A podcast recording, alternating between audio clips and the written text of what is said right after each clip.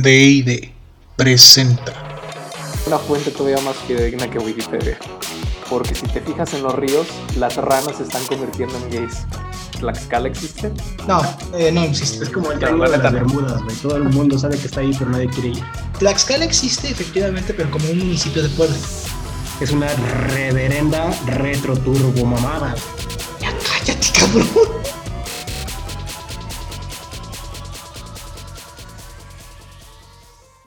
Iluminados. Nosotros somos D&D, los ilustrados, los fidedignos, los comentadores de la verdad y sobre todo, los humildes. Si quieren conocer lo que el sistema nos oculta, acompáñenos y juntos sacaremos a la luz los enigmas de este mundo.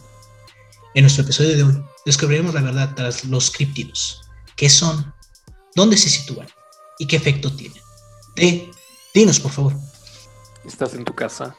Ya que acataste las advertencias de tus servidores de ID, eres la única persona que queda en el mundo tras sobrevivir la pandemia del 2038 y las subsecuentes guerras humano-máquina. Ya que eres la única persona que queda, decides poner D&D para relajarte y revivir los viejos tiempos. Cuando de repente... ¿Quién llama en casa? Y luego, güey. Qué mamada, güey. Es, Güey, es no la mames, el historia- chupacabras, güey. Es la historia de terror más corta del mundo, güey. El último, el último hombre del mundo se quedó solo en su casa. De repente, alguien toca la puerta. No te entendí, güey. ¿Qué? ¿Qué te vas a ver que no? Es que si no lo entendí, güey. Ahora sí, porque ya no lo entendí, güey. Yo pensé que alguien que ibas a tocar la puerta o algo así. Sí, sí, sí, ¿qué pedo? To- to- toqué, toqué la mesa. No Sí, sé. sí, Ah, sí, se escuché. escuchó, se escuchó. Sí, se escuchó. Gracias, De. En el episodio de hoy vamos a cubrir varios criptidos. Iniciando con el plesiosaurio.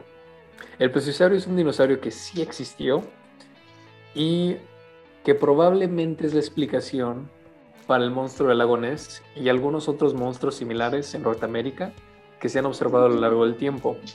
Entonces, en cuanto a qué son, tendremos que estar atentos a el monstruo que nos va a tocar a cada uno y no son los únicos que existen. En el mundo existen sin fin de críptidos.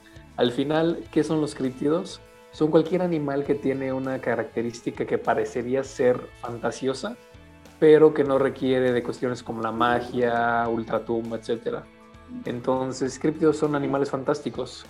No estamos hablando de un ave fénix, por ejemplo, que tiene cierto roce con la magia o, por ejemplo, un basilisco, etc. Estamos hablando de animales como pie grande, un kraken, etc.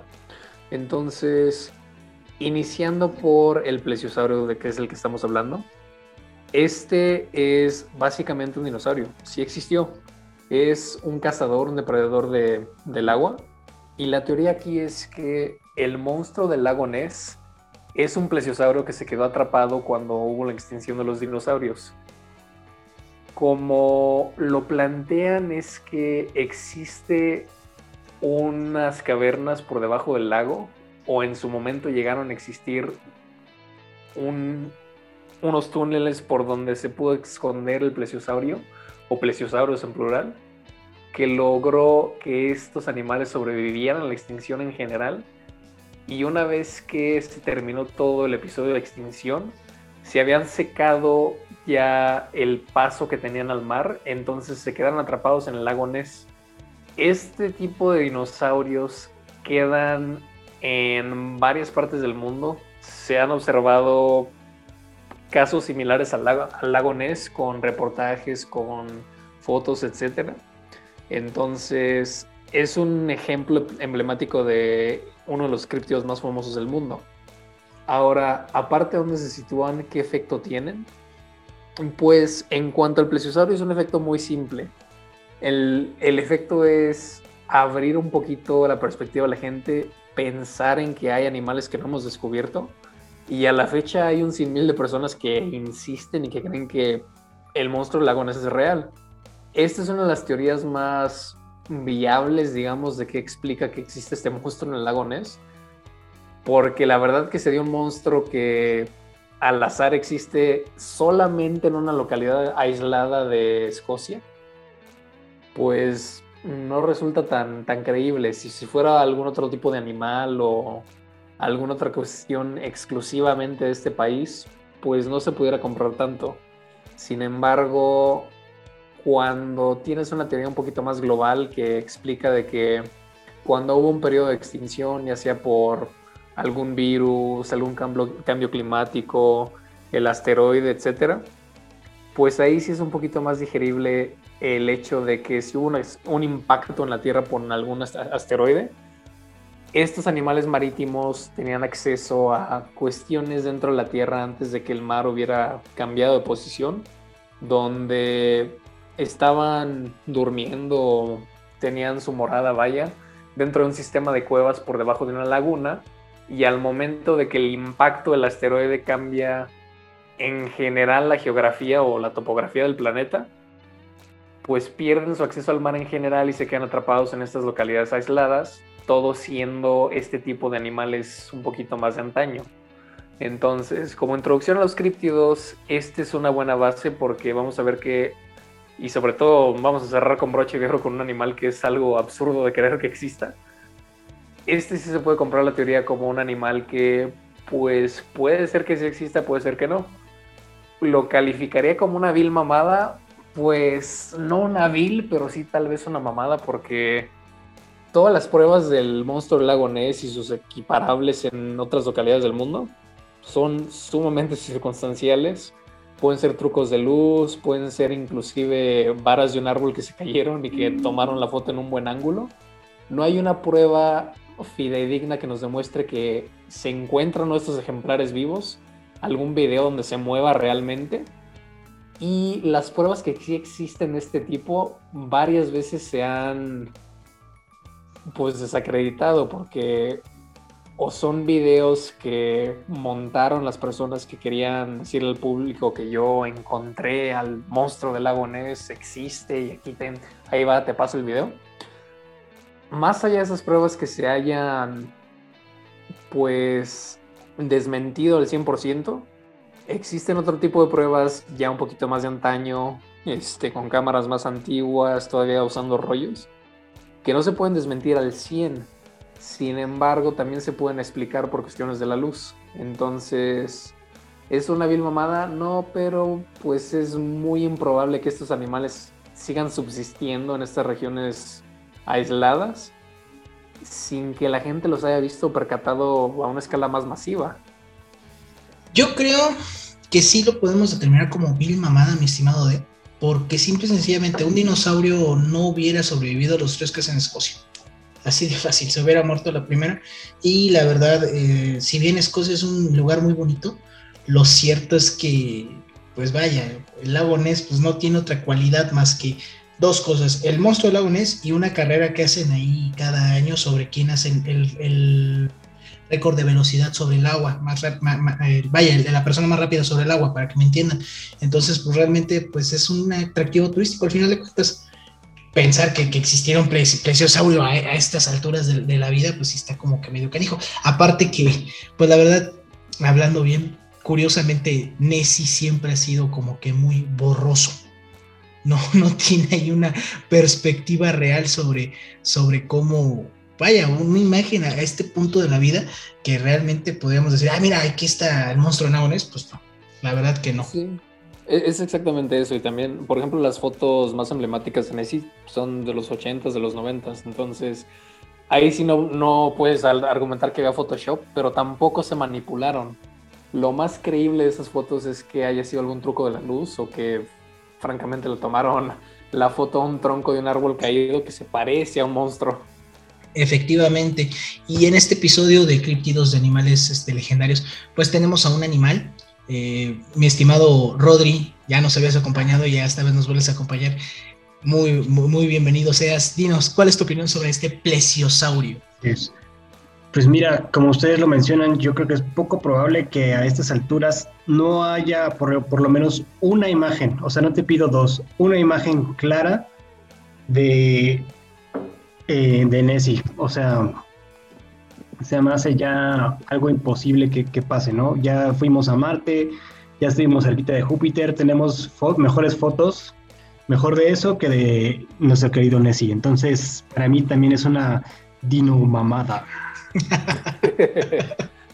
Efectivamente, e, es, es, es, difícil creer que pueda existir, los estimados escuchas, a diferencia del, chupacabras que llegamos a hablar, que en este punto los, los, este, los críptidos que podamos mencionar en este episodio, pues realmente puedan pasar. Vamos a hacer, como, como mencionó nuestro estimado D, pues ahí la valoración sobre si efectivamente podrían pasar o no.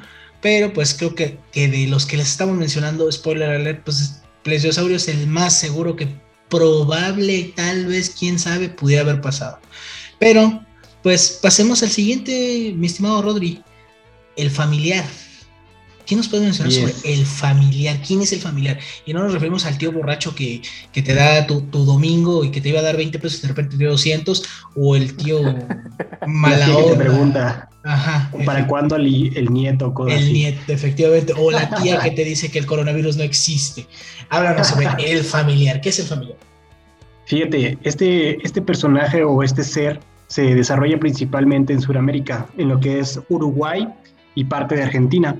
Surge en el siglo XIX, por ahí de los 1800, en plantas de caña. Y lo que refieren es que este familiar es el mismísimo diablo. Y este diablo lo que hace es darle poder y dinero a, los terratenientes o a los grandes, em, por, por así decirlo, caciques, ¿no? Y lo que hace es intercambiarlo porque una o dos veces al año poder alimentarse de sus esclavos o de la gente que trabaje con ellos, ¿no? Se puede presentar eh, en, digamos, ahora sí que vienen dos presentaciones para su cómodo, para su comodidad. Se puede presentar como una serpiente enorme o tiene más avistamientos como un perro negro pero sin cabeza. Entonces, de hecho hay, eh, digamos, eh, casos reales en Argentina, en, los cuales por la, desaparición de estos trabajadores o de los esclavos, que culpaban precisamente al familiar, ¿no? Entonces, esto pues vendría siendo como una, un control psicológico, digamos, para esa época, ¿no? recordemos que en los 1800 por ahí está cerca lo de la, la parte de, de las colonias y había mucho control o debe de haber mucho control con, con, la población o con la, con la gente que estaba trabajando ahí con nosotros. Bueno, con, con ellos. Dije con nosotros, ah, perdón, ya me delaté. a, ver, eh, Rodri, repíteme, ¿qué, ¿qué, tipo de animal era? Eh, se presentaba como una serpiente, así, literalmente una serpiente. Ah, ok. como un perro negro, pero sin cabeza. Eh, sácame la duda, mi estimado Rodri. Perdón, no pude evitarlo, lo siento. Muy bien, discúlpeme. Ya, me agarraste confianza. Sí, no, no, siéntate, siéntate, quedó cansado. Efectivamente. Ahora disculpa, tenemos que romper no, no, Te metió el perico que llevas dentro. Efectivamente. bueno. Muy bien. No, sí muy adentro el perico, pero no le digan. ya, por favor, no. Fíjate, fíjate, Rodri, regresando al tema, Efectivamente, e, esa parte del diablo que se acerca al hacendado o alguien a hacerle un favor, sin albur ya, ahora sí, sin ningún tipo de albur, este, es algo muy latinoamericano. Aquí mismo nosotros lo vemos con el charro negro, que es una leyenda, vaya, ya esa ya tal cual, quitando que quiero, la leyenda tal cual, que básicamente es similar, es, es, un, un, acercamiento del diablo que te va a otorgar un favor, pero pues al final de cuentas te va a salir carísimo y, en el familiar, fíjate cómo realmente, a, consideración de lo que ustedes tengan, yo lo, yo lo entiendo como esas desapariciones que había en los siglos pasados, en las que no, sabías qué había pasado. Ahora sí se, se, puede dar un seguimiento por tecnologías, por toda esa cuestión, de decir, bueno, desapareció por esto, por aquello. Eh, pero en ese entonces, pues alguien se podía ir al campo y tal vez no regresaba, se infartaba, se lo comía un globo, etcétera, etcétera, y pues era más fácil culpar al propio diablo. Claro, el mismo sentado, bueno, probablemente en muchas ocasiones era el, tal familiar, ¿no? Pero pues por quitar culpas y evidentemente porque no podían ser juzgados, pues se inventaban ese tipo de historias para justificar las desapariciones misteriosas que llegó a haber en esas épocas, ¿no? Efectivamente. yo siento que sí puede ser un poquito real, Obviamente no la parte del diablo, pero la parte de una serpiente que se come a un hacendado, lo estamos comentando previamente. Hay serpientes que se llegan a comer cocodrilos enteros y hay videos de esto. Cualquiera puede buscar ahorita víbora se come a cocodrilo y le va a salir. Entonces, cualquiera que tenga mínimo dos neuronas puede hacer una búsqueda rápido en Google y checar cuál es la serpiente más grande de Latinoamérica. Es la anaconda verde. Y esta canija puede medir hasta 4.6 metros. Entonces, yo, yo siento que es alguna forma de explicación de que desgraciadamente una serpiente sí se quebró a alguien. Y pues ha de haber sido el diablo, porque si no, ¿cómo caes en eso? Sí, sí, sí.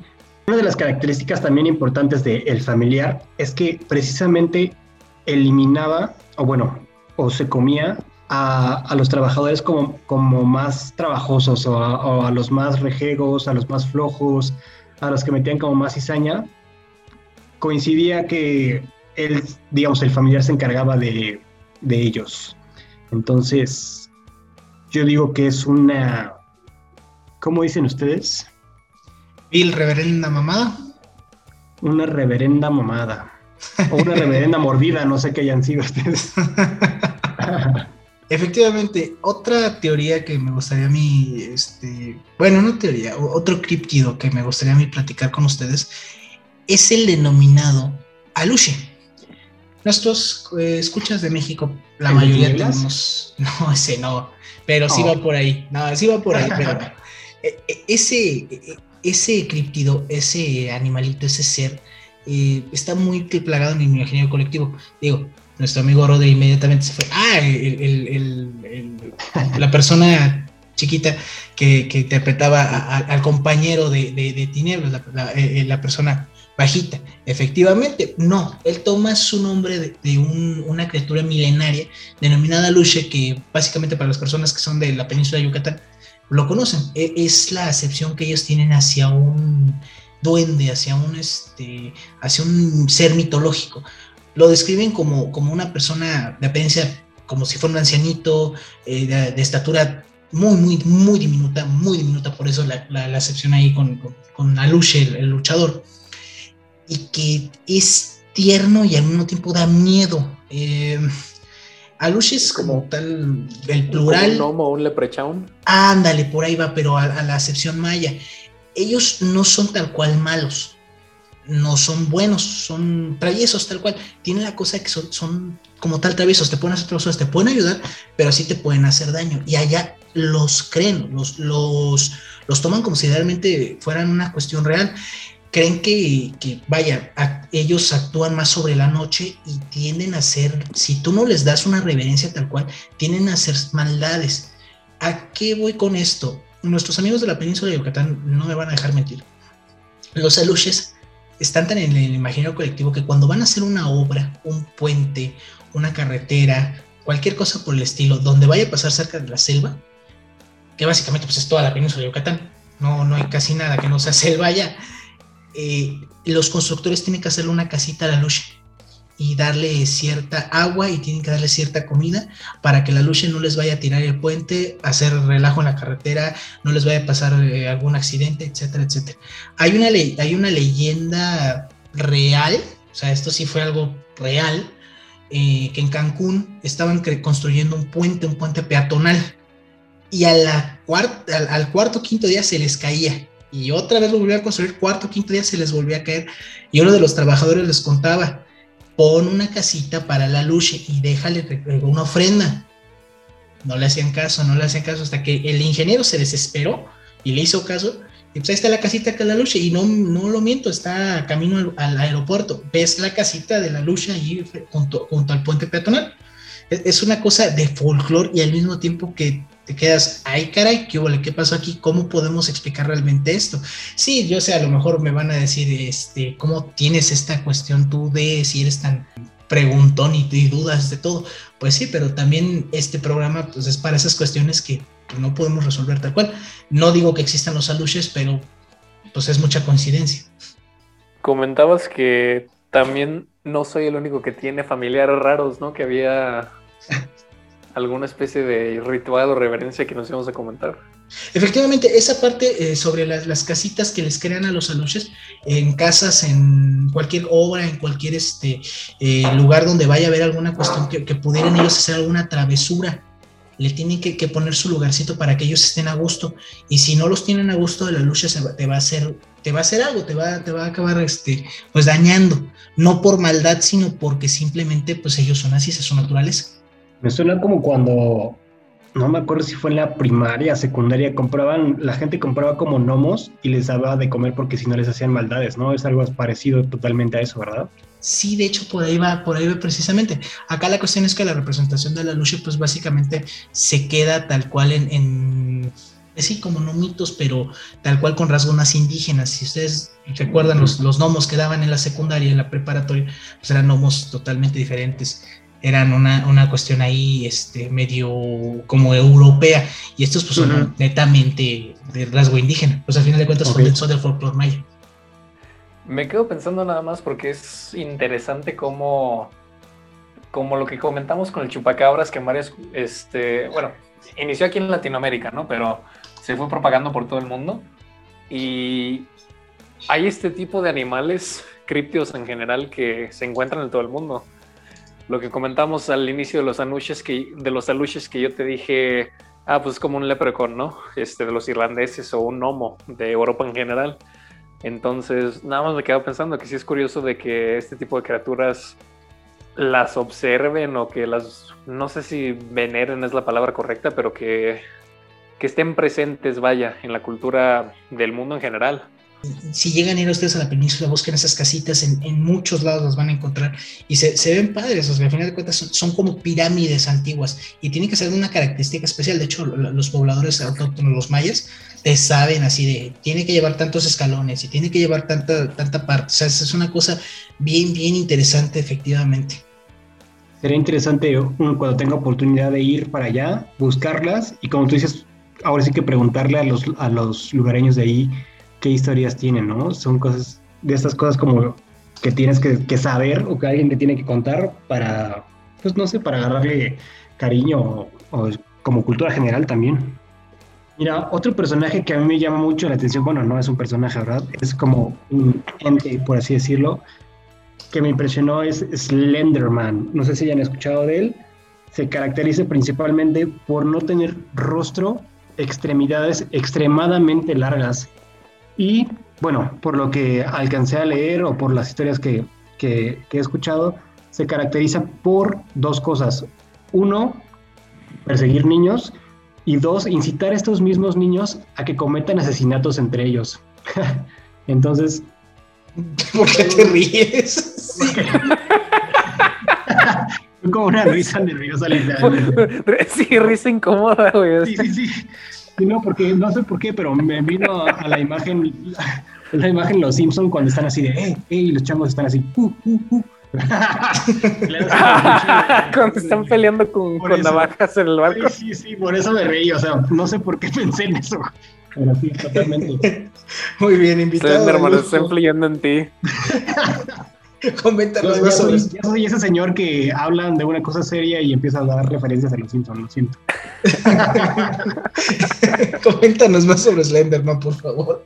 No, mira, por ejemplo, hay, hay citas literalmente de, de periódicos en Estados Unidos, me parece que en, en Wisconsin específicamente, y la, y la anécdota dice literalmente, una de las dos fotografías recuperadas del incendio de la biblioteca de Stirling, notable por haber sido tomada el mismo día en que 14 niños desaparecieron y hemos visto un demonio en forma humanoide, al que se conoce como Slenderman. Deformidades citadas por oficiales como defectos de cámara, el incendio de la biblioteca ocurrió una semana después. Y bueno, eh, en, este, en, esta, en esta fotografía se alcanza a ver, digamos, a lo largo y algo que sugiere efectivamente como la figura de un humanoide sin, sin rostro y con extremidades demasiado largas, ¿no? Y otra, otra anécdota que dice aquí, déjenme buscarla porque por aquí la había visto. Profesional. Ah, sí, así es, así es. Porque tenemos que estar fundamentados. Aquí no nos van a decir que no estamos eh, hablando con, con información decía que uno de los, digamos, había dos niñas de 14 años aproximadamente, en el cual una estaba atacando fieramente a la otra y pues gracias a un ciclista que fue pasando, que iba pasando por ahí, eh, le pudo quitar, digamos, el arma blanca que tenía una de las niñas. Y ella se justificaba, ya que Slenderman les había indicado que tenían que pelearse la una con la otra y para, digamos, pertenecer, digamos, al séquito de Slenderman, una de las dos tenía que sobrevivir.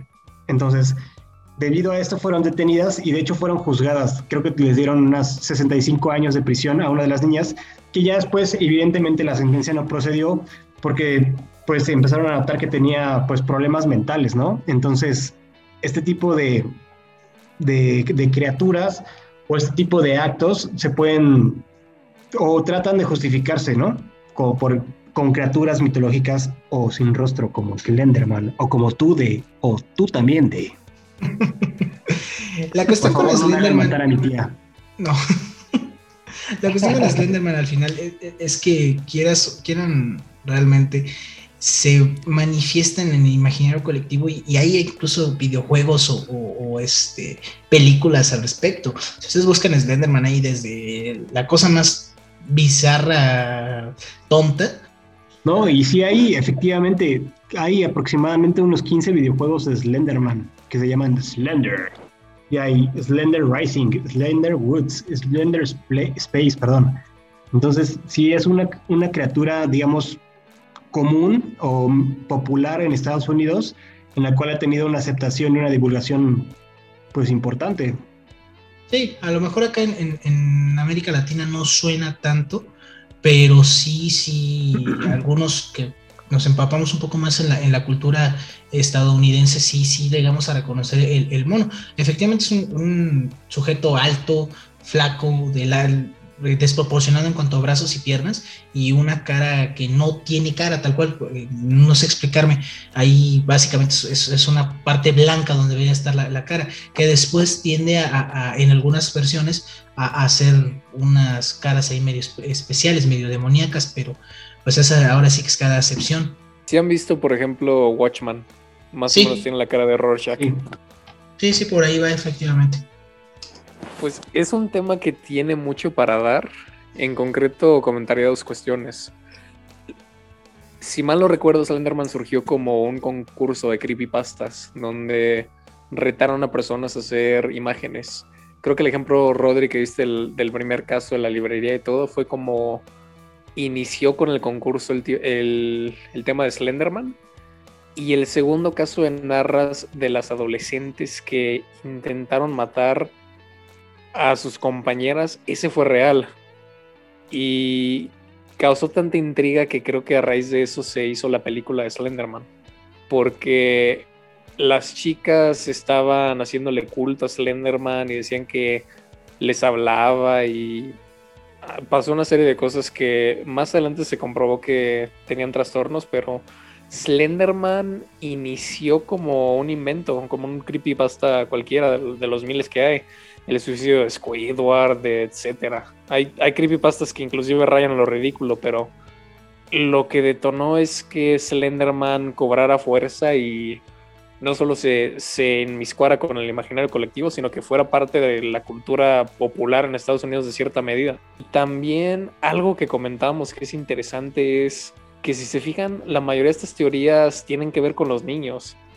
Y como que hay algo especial, comentamos previamente que cuando estábamos platicando el episodio del, Chupacabras, Rodri, te, hizo recordar, te hizo recordar en tu infancia que te daba mucho miedo el Chupacabras, ¿no?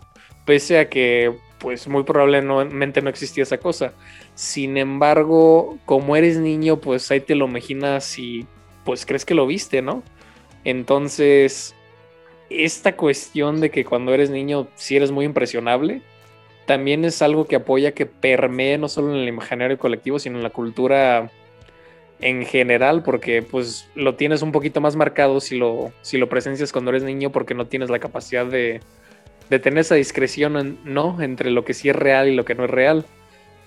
Por ejemplo, el payaso eso, que espantaba a los niños porque era más fácil espantarlos y tenía más poder espantándolos. O inclusive hasta la película de Monster Inc., que espantan exclusivamente a los niños para poder tener poder este, en sus ciudades, etcétera, como fuente de energía.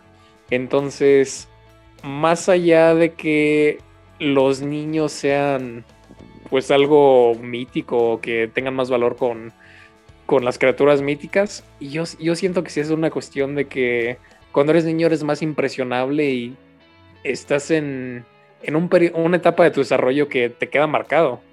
Entonces, los críptidos, Slenderman, etcétera, como que siempre van a estar en mis cuidados con las personas porque son parte de la cultura, quieras que no. Como que los mitos, cómo vas creciendo, ten cuidado con esto, etcétera. En gran parte hay críptidos que sirven como hasta moralejas de que debes de tener cuidado de lo desconocido. Slenderman, literal como lo narramos, es una persona en un traje alto y con este, sus extremidades largas, ¿no? Entonces es un güey alto, así de fácil. Pero si lo analizas un poquito más desde una perspectiva de qué significado puede tener la historia o psicología, etcétera, puedes básicamente tenerle miedo a lo desconocido o a un desconocido. Este, niños no se vayan con esta persona porque se los va a robar, ¿no? ¿Quiénes no escuchamos eso en la infancia? El coco, yo creo que nunca he conocido a ningún coco. No es más, no sé ni cómo es. Tienes razón. Y lo que pasaba conmigo, por ejemplo, eh, con el tema de, chupacabras, es que literalmente mi imaginación volaba. O sea, yo te lo juro que lo veía en el jardín de mi casa, en el techo asomándose por las ventanas. O sea, literalmente yo dormía escuchando cómo caminaba en el techo. No, es que no tienes idea de, del terror que yo le tenía a chupacabras. Porque no sé si recuerden, y lo estábamos comentando como mencionan, en las noticias decían que ya estaba en la colonia de al lado, o en la colonia Balbuena, o en la colonia de Coyacán, o en la Sanjua. Entonces, ese, esta información que te llegaba a ti como niño, pues tú decías, no manches, o sea, ya, ya lo tengo aquí, no, ya, ya valí, ya, o sea, no, adiós mamá, adiós papá, bye. No, para mí era el terror, o sea, yo creo que, que uno de los, de los grandes terrores que tuve de niño es definitivamente el chupacabras. Y en este caso, pues a lo mejor las, las niñas en Estados Unidos era Slenderman, ¿no? Pues así es, estimados. Y ya cambiando de tema, les prometí que vamos a cerrar con broche de oro con un críptido emblemático, un críptido que obviamente es real. Hablemos del hombre polilla. El hombre polilla es mitad hombre, mitad polilla. Yo pensé que ibas a hablar del hombre que no apaga el sonido de su celular. No, como críptido puede ser igual de nefasto, pero no. Perdón, discúlpame, amigo. Continúo. no, si, recuerda nuestro comentario de que Godzilla puede ser una lagartija radioactiva, que lanza truenos, un kamehameha desde su garganta, que puede sobrevivir hasta un impacto desde la faz de la Tierra. Pero King Kong es un chango grande.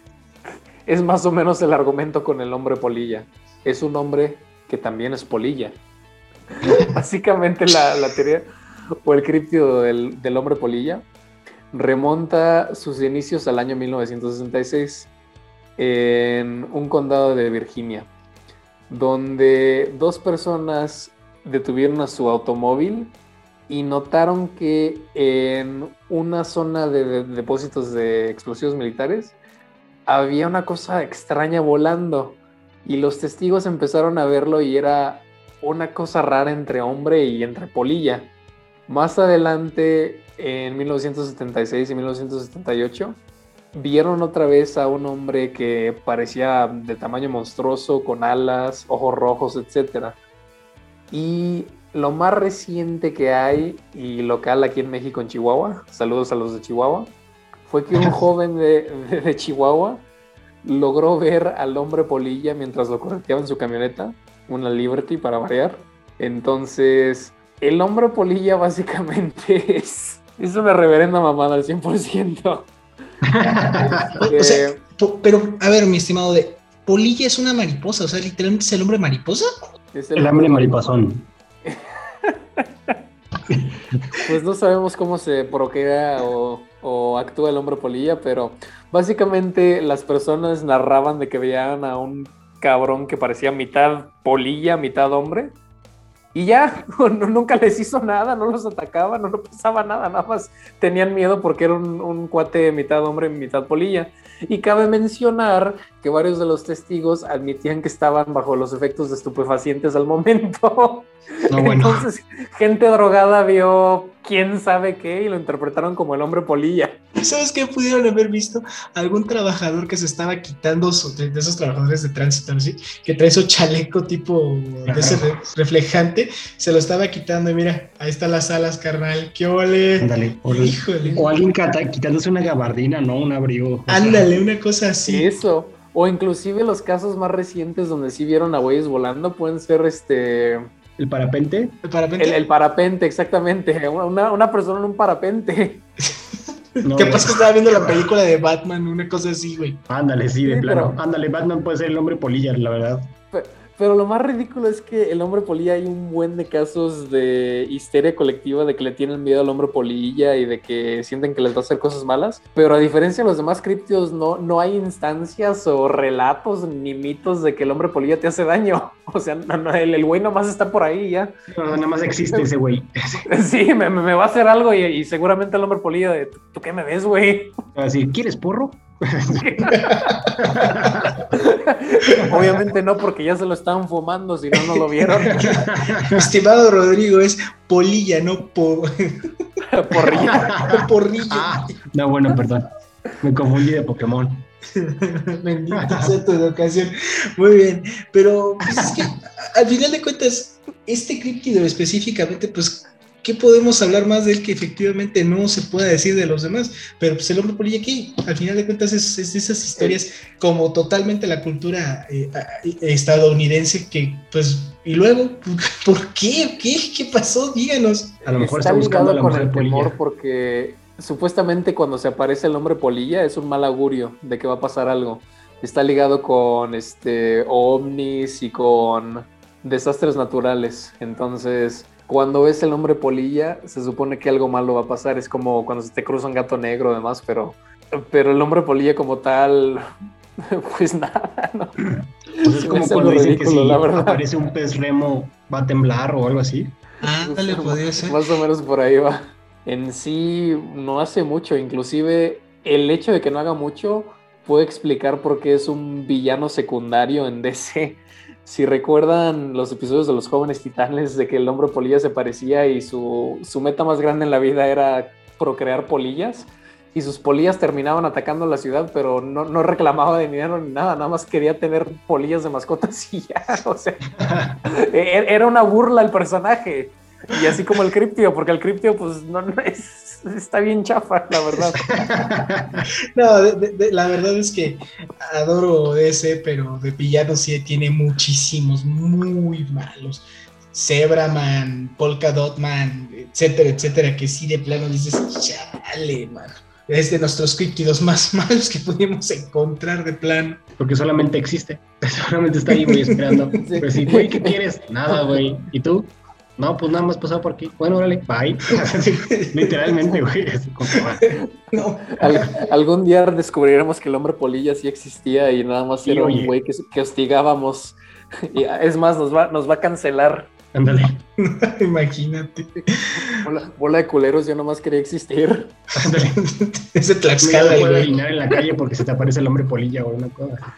Si llegó a desaparecer, seguramente fue por el hombre polilla. Bueno, entonces, mi estimado Rodrigo, coméntanos, ¿cómo podemos concluir esta teoría? Bueno, pues concluimos entonces que las teorías de los criptidos son más falsos que el cabello de pulilla de Donald Trump. Efectivamente, el cheto con patas, con pelos de lote que tiene por cabello. Gracias por acompañarnos. Se despiden ustedes sus amigos de... Y de... Y el invasor, Rodrigo. Recuerden seguirme en redes sociales, RodriCDMX en Instagram. No publico nada, pero de todos modos síganme. Síganlo, por favor. si no quieren ser ovejas de sistema, suscríbanse al canal y al Instagram de Rodrigo. Con mi Polilla.